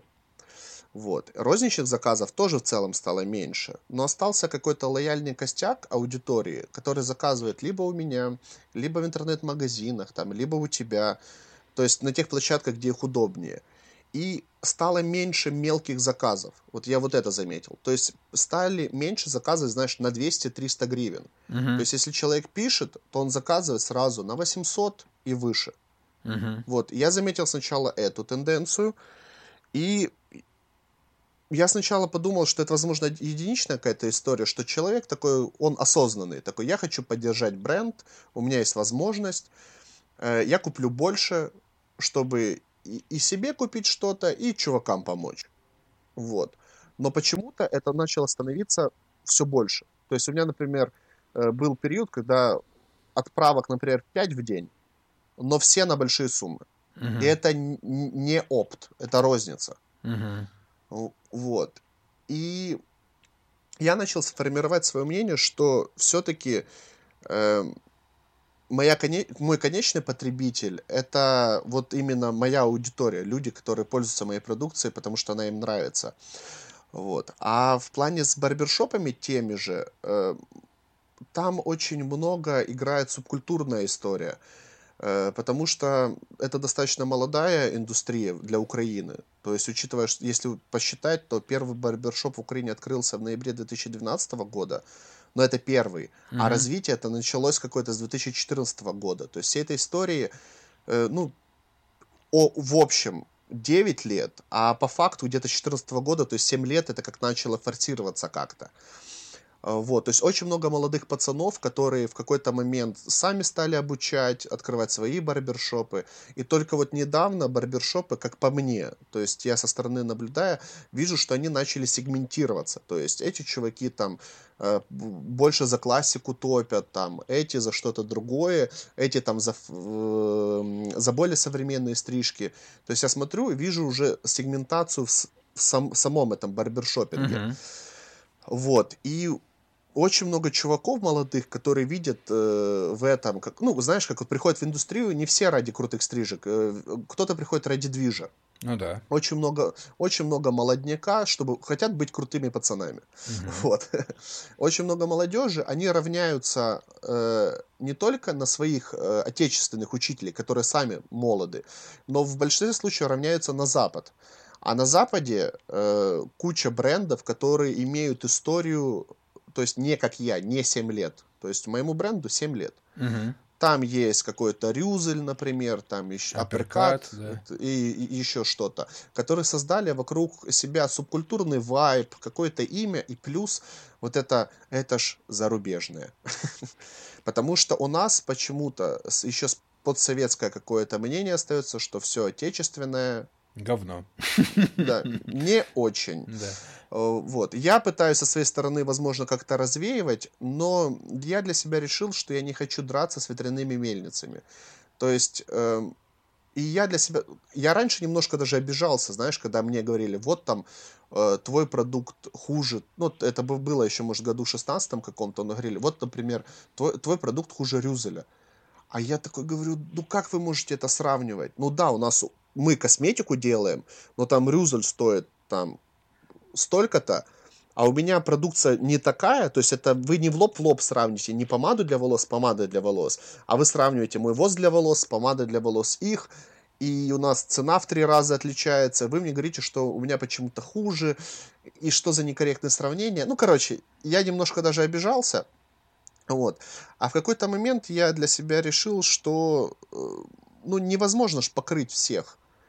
То есть я и решил создать свой какой-то сегмент, быть в какой-то нише и в ней преуспевать и чувствовать себя комфортно. Вот. Э, И понял, что барбершопы немножко стали отпадать, потому что я перестал сам делать на них ставки. Вот. А они, э, многие новички даже не совсем в курсе про, обо мне на самом деле. То есть они услышали про апперкат, он крутой, зарубежный, австралийский, все. И я туда даже не лезу. Я не пытаюсь объяснить, чем или в чем-то я могу быть лучше. Мгм. Ну, на данный момент, то есть я не пытаюсь никому ну, не то что навязать, но вот позицию свою выявить. Потому что на самом деле, мне кажется, за последнее время я сильно вырос. У меня есть сильные продукты, которые могут конкурировать с западными. То есть у меня в какой-то момент тоже появилась помада для волос, которая, как по мне, ничем не уступает, а в каких-то аспектах даже лучше. Вот. Плюс она дешевле. Но, блин, возможно, я не создал себе репутацию и имя, как западные бренды. Возможно, еще что-то. Но вот бороться с этим и кому-то доказывать, вот именно прям воевать, я не вижу смысла. Я считаю, что должно быть по-другому, что человек должен попробовать, сделать выводы, а потом мы уже будем обсуждать разницу. Вот так. Вот. И то есть вот если уже собрать всю эту несвязанную речь как ответ, э, я решил для себя, что я э, делаю ставку не на барбершопы. Я делаю ставки на интернет-магазины, на площадки, которые продают мою продукцию, и на конечного потребителя как такового. То uh-huh. есть конечный потребитель это клиенты барбершопа в том числе. Я знаю очень много людей, которые стригутся в барбершопах, покупают мою продукцию у меня, в барбершопах рассказывают, какая она классная, uh-huh. но барбершопы все равно не покупают мою продукцию по каким-то своим э, позициям, каким-то по своим политическим, я не знаю, там. Ну, это имиджевые штуки, мне кажется. Вот как вот. раз апперкаты, рюзелы, это же мерч, продукция какая-то дополнительная, да, то, что ты там, ну, она ж вот. все равно что-то значит. Возможно. И плюс вот по поводу спада продаж. Эм, я, у меня же еще есть тату-линейка. Угу. Вот я очень сильно бустанул свою тату-линейку запуском нового продукта в июне. Э, я в июне, как раз вот карантин, еще вроде что-то уже разрешили, но как бы все такие сидят на жопе, переживают. Я в июне запустил тату-крем новый, заживляющий. Mm-hmm. И этот тату-крем э, дал буст продажам всей тату-линейки. Э, ну, без хвастовства получился удачный продукт, который начал хорошо продаваться начал собирать хорошие отзывы, и в какой-то момент, возможно, по косметике у меня были небольшие продажи, но у меня все это время были хорошие продажи по тату-линейке. И то есть у меня, возможно, даже немножко акценты сместились. То есть если раньше у меня тату-линейка была вспомогательная, это была имиджевая история лично для меня. То есть у меня было пару неплохих продуктов, чтобы быть в тату-индустрии, потому что в тату-индустрии бородатые, волосатые чуваки, которые хотят ухаживать за собой. Ну да. Вот. Вот. И чтобы... И для меня еще тату-линейка была причиной присутствовать на тату-фестивалях. То есть не просто так, ой, вы такие все красивые татуированные, может еще для бороды что-то купите. А то есть это был неоспоримый факт присутствия на тату-фестивале. У меня есть тату-линейка, которая э, достаточно популярная и, до, ну, и достаточно крута. Вот. И, а теперь они как будто стали на равных. То есть я сейчас, оценивая св... вот эта бородатая волосатая линейка и тату-линейка, то есть я сейчас их ставлю на равные весы, то есть это равнозначные линейки, которые успешны по-своему. Ну, в смысле, пер, перед конечным потребителем. Вот. И, возможно, в какие-то моменты тату-линейка меня даже вывезла больше, чем вот э, вся косметика остальная. Круто. Вот. Ну так тогда круто. Я просто по себе замечаю. Ну, у меня же, видишь, по-другому, я же не произвожу косметику, да, вот, э, у себя я заметил, что, ну, у меня упали продажи на все, практически на, на все из косметики, особенно на все то, что связано с укладкой волос. Э, с чем это связано, не знаю, может быть, э, я этому уделял меньше внимания, чем всему остальному, ну, скорее всего, наверное. Но сейчас я даже ну, не думаю над тем, как, например, мне приподнять продажи укладочников, потому что их на самом деле реально очень много. И я особо, ну, часто затрудняюсь э, объяснить, чем они настолько сильно друг от друга отличаются, потому что у всех волосы разные, да, там прически разные, и каждый от этого продукта хочет что-то свое. Блин, он какой-то фильм посмотрел и думает, что у него будет вот так, а у него они вообще по-другому растут. Вот. И если бородатую какую-то тему я еще могу вытащить ну, на себе, потому что я этим все-таки пользуюсь, я понимаю, то с волосами у меня посложнее. И поэтому, ну и плюс в какой-то области я считаю, что да, вот эти вот барбершопы с их косметикой, с их какими-то историями, но именно вот э, тут мне помешали. Ну, в чем-то да. И тот же самый апперкат, да, имея какие-то там даже хорошие, э, как это сказать, хорошие условия для себя, как там оптового покупателя, я не могу продавать апперкат. У меня его никто не покупает. Я несколько раз пробовал продавать крутые штуки апперкат, и, бля, они просто стоят, потому что они крутые штуки. То есть я вот могу сказать, а вот это вот апперкат. И люди такие, ну, классно. И, и все. То есть нету, нету продаж у меня. Возможно, если бы я работал в барбершопе, то я бы очень круто торговал бы апперкат. Но какие-то складные расчески, да, там вот какие-то такие, такие штуки, а, они уходят очень хорошо. Вот как- как-то так. Ну, знаешь, вот заметь, все-таки много ж исходит ну, от тебя, как от человека. Вот ты в какой-то же момент просто стал волосы отращивать и перестал укладочными пользоваться. Но И потерял у те- у укладочные те- я раньше, чем волосы стал отращивать. Ну, мне кажется, это как будто был какой-то вектор. Ну, я сейчас не пытаюсь подвязать прям сильно, Мгм. но как будто есть что-то в этом. Ты, ты стал немножко отращивать, и тебе вообще это стало неинтересно. Но самое интересное, что в этот момент апперкат мне присылает свою глину. У них видел, Мгм. там вышла новая глина для волос. Да, видел, Я не знаю, видел. есть она в продаже сейчас или нет, но мне они прислали, когда ее еще не было в продаже.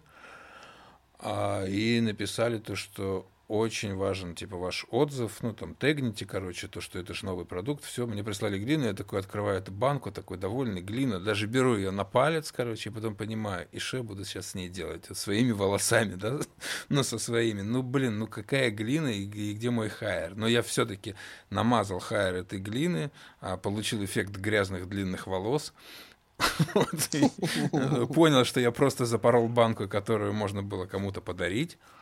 Вот. Ну, я, скорее всего, ну, я ее оставлю, потому что не факт, что я всегда буду ходить с длинными волосами. Посмотрю срок годности. Может, тебе там когда-нибудь пришлю ее пос- посмотреть, что это такое. Ну, она просто чуть отмазюкана. Да, плюс дочка у меня сейчас что-то там себе, знаешь, там время от времени ставит. Вдруг сейчас через там три месяца она скажет, что, блин, мне нужна глина. Я скажу, а вот у меня есть крутая. Ну, как-то так. Так, ну смотри, это все хорошо. Мы поговорили о наших видах деятельности немножко, да, каких-то рабочих моментах. Обсудили э, службы доставки, что является немаловажным в нашей стране. Не обсудили Клабхаус, который, наверное, мы будем обсуждать в следующем раз. И мы проговорили уже почти полтора часа. Я О, думаю, да? что Серьезно? для... Сейчас Да, проверю. ну, по крайней мере, мессенджер, в котором мы сейчас с тобой общаемся, мне показывает полтора, но мы включились чуть позже. Вот. Я думаю, что если мы сейчас плавно перейдем к, к концовке, у нас как раз будет полуторачасовой подкаст. Да, А, неплохо, слушай. ну да, тем еще, кстати, много.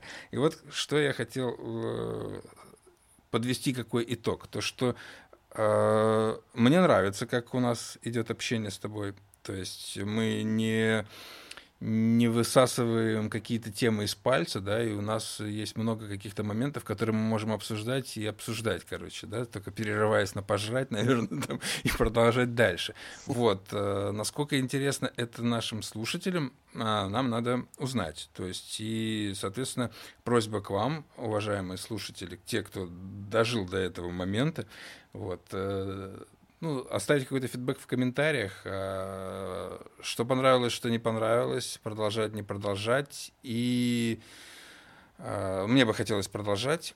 И было бы интересно, если бы вы э, предложили, опять же, в комментариях, э, как нам обозвать наш подкаст. Потому что как время пить чай он уже не подходит, потому что это не мой личный подкаст, это наше с Владимиром, с Володей общее какое-то дело. Вот. И ну, было бы интересно послушать какие-то какие-то от вас предложения. И ну, я бы даже наградил человека, который придумает классное название. Да, можем даже вместе наградить, если это будет э, Ну, это я просто человек, почему так то говорю, точно. то, что, то, чтобы люди понимали, что мы не обсуждали вопрос э, награды. То есть это рождается сейчас, почему я говорю, я бы наградил, и ты такой, и я бы тоже. Вот, и, соответственно, да, да, мы, вполне. мы не будем, наверное, сейчас говорить, что именно мы подарим, но мы можем э, какой-то подарочный пак э, вместе с Вовой оформить и, и тому, кто придумает классное название для подкаста, мы это дело подгоним. Да? Да, вообще без проблем. Да. И еще я добавлю от себя, что да, это первая такая попытка, то есть у нас э, не было каких-то там тестовых созвонов или еще что-то. Э, то есть мы сейчас пишем историю. вот. Э, не судите строго, возможно, было много внутриков, но мы только разгоняемся, так что поговорим о великом еще не раз. О Клабхаусе ты имеешь в виду? Мне он сегодня ночью даже снился просто. То то есть я в нем еще не залипал, но мне интересна эта история. И я анализирую. Я просто смотрю про него, читаю про него и примерно, ну, как бы строю какие-то свои, знаешь, какие-то планы насчет того, какое, какое место в моей жизни он сможет занять. Но после того, когда пройдет весь хайп. Потому что сейчас, ну, это такой, знаешь, как будто кинули вот э, какую-то вкусную штуку, и все на нее набросились, не понимая, зачем они сейчас это едят. И мне хочется, чтобы часть отсеялась, как бы это немножко стабилизировалось. Ну и в это время, пока все вот это происходит, э, ну, соответственно, понаблюдать. Понаблюдать, э, отметить для себя какие-то ключевики, потому что, блин, ну сейчас, если вот туда влететь, это потратишь очень много времени, мне его прям очень-очень жалко. Ну, я как скромный пользователь андроида, я наблюдаю со стороны и такой, ну, что-то там происходит у, у них там, ну, пускай играются песочница своей. Я тоже пользуюсь андроидом, просто дома есть один iPhone, вот, и ради интереса Клабхаус есть, ну, уже в, там вчера он у меня типа появился, но сказать, что я такой, блядь, всю ночь не спал, нет. Я его поставил, что-то там написал э, в свою биографию, там зафоловил людей, которые ну, попались из списка знакомых, посмотрел, что меня кто-то там тоже туда стал добавлять, примерно посмотрел э, интерфейс, как это все выглядит и как, как, как этим э, пользоваться, и пошел спать. Вот, но мне вот эта штука стала сниться, короче, какой-то, блядь, какие-то вот эти люди, что-то они говорят. Ну, это, наверное, уже будет, знаешь, тема для, для новых выпусков. Вот, потому что мне, мы сейчас разгонимся дальше. Мне понравился мем на эту тему, что хипстеры изобрели радио. Да. Что такое? Подкасты в данном случае пока, а, ну, я думаю, и, и дальше, мне нравится больше в том плане, что это та история, которую ты можешь слушать, когда тебе удобно, с более качественным звуком, в наушниках, ставить на паузу, э, начинать э, продолжать слушать там через день, через два, и в удобное для тебя время. Та история, тебе надо, блин, все время где-то присутствовать. Ну, то есть это уже, это уже другое. Это уже, возможно, узкопрофильное, либо, ну, наверное, да, либо обучающее. Вот. Блин, ну там сложно, наверное, быть в моменте. Для меня... Но там есть расписание.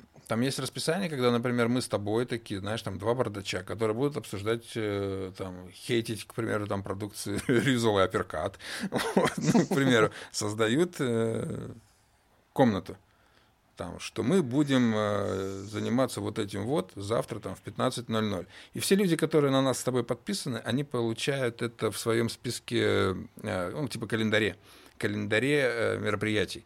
Ну, как-то угу. так это выглядит. И там, типа, вот там два ведущих, Вова там и Любомир, короче, будут за ним рас, разговаривать на тему такую-то. И все, и люди могут ставить себе напоминалку. Там есть еще удобная фишка, как делиться, э, закинуть в Google календарь, короче, ну, вот эти вот все моменты. И в определенное время люди просто уже, э, ну, там, сделав себе кучу бутербродов, там, обставившись там едой, там, удобными там подушками, короче, просто включаются в тот момент, чтобы уже тебя послушать и, возможно, присоединиться к беседе. То есть вот так это выглядит.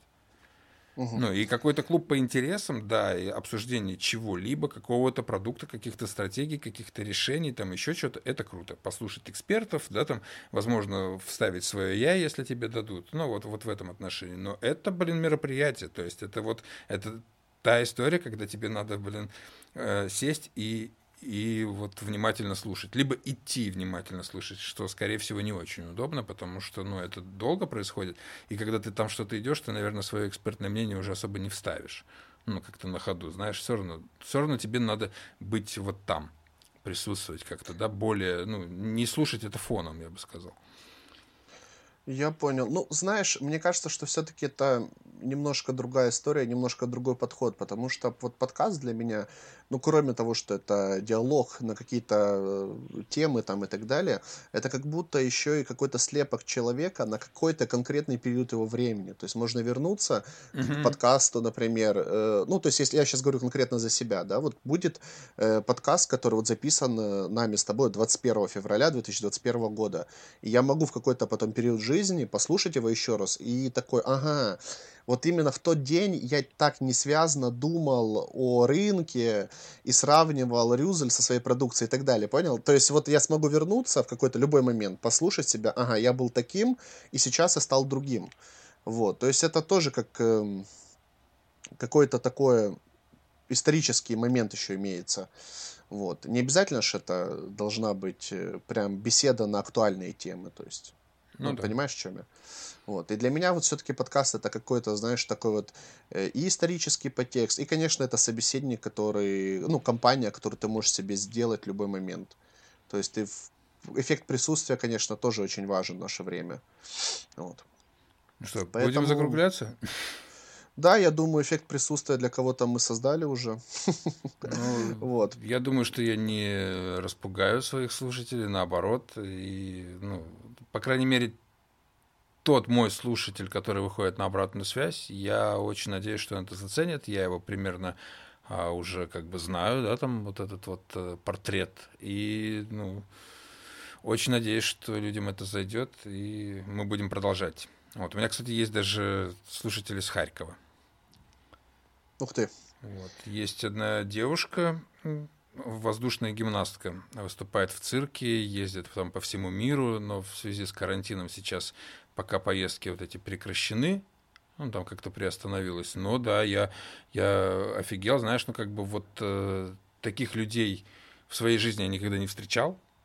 И вот угу. благодаря там чаю, какой-то вот этой вот подкаст YouTube истории, я ну, вот познакомился с такими своими подписчиками, слушателями, которые вот занимаются и вот этим. То есть они пьют чай, и у нее парень, он, я не знаю, как это правильно называется, но он очень прыгает на батуте, ну, обычным языком, да, сказать. Только это, знаешь, как вот такие детские качели раньше были, когда через бревно палка туда и назад, да, такая хоп-хоп, а, а, угу. ну, знаешь, такое. Вот они прыгают, короче, по очереди.